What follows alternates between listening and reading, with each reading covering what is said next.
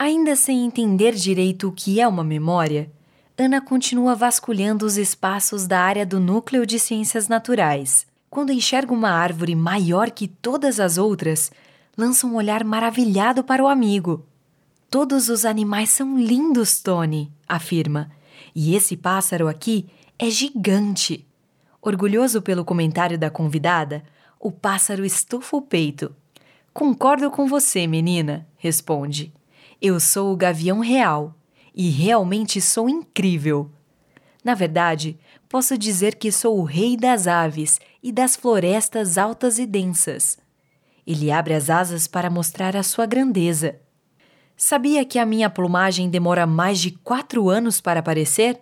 A minha beleza é incomparável.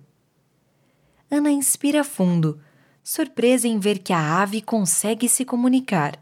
É a primeira vez que eu vejo um gavião falar. E você pensava que seria tão desagradável assim? Pergunta sussurrando para que o gavião real não o escute. Sem dar importância ao que Ana e Tony estão cochichando, a ave dá algumas batidinhas com a asa na cabeça do jovem. A julgar pela sua cara, você o perdeu de novo, sugere com arrogância. Seus amigos sem asa no segundo piso devem estar com ele.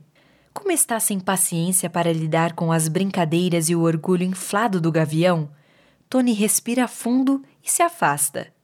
Assim como você, a sua modéstia está quase extinta, hein? Vamos, Ana. A pequena volta a seguir Tony, mas a sua atenção volta para um animal diferente de todos os outros.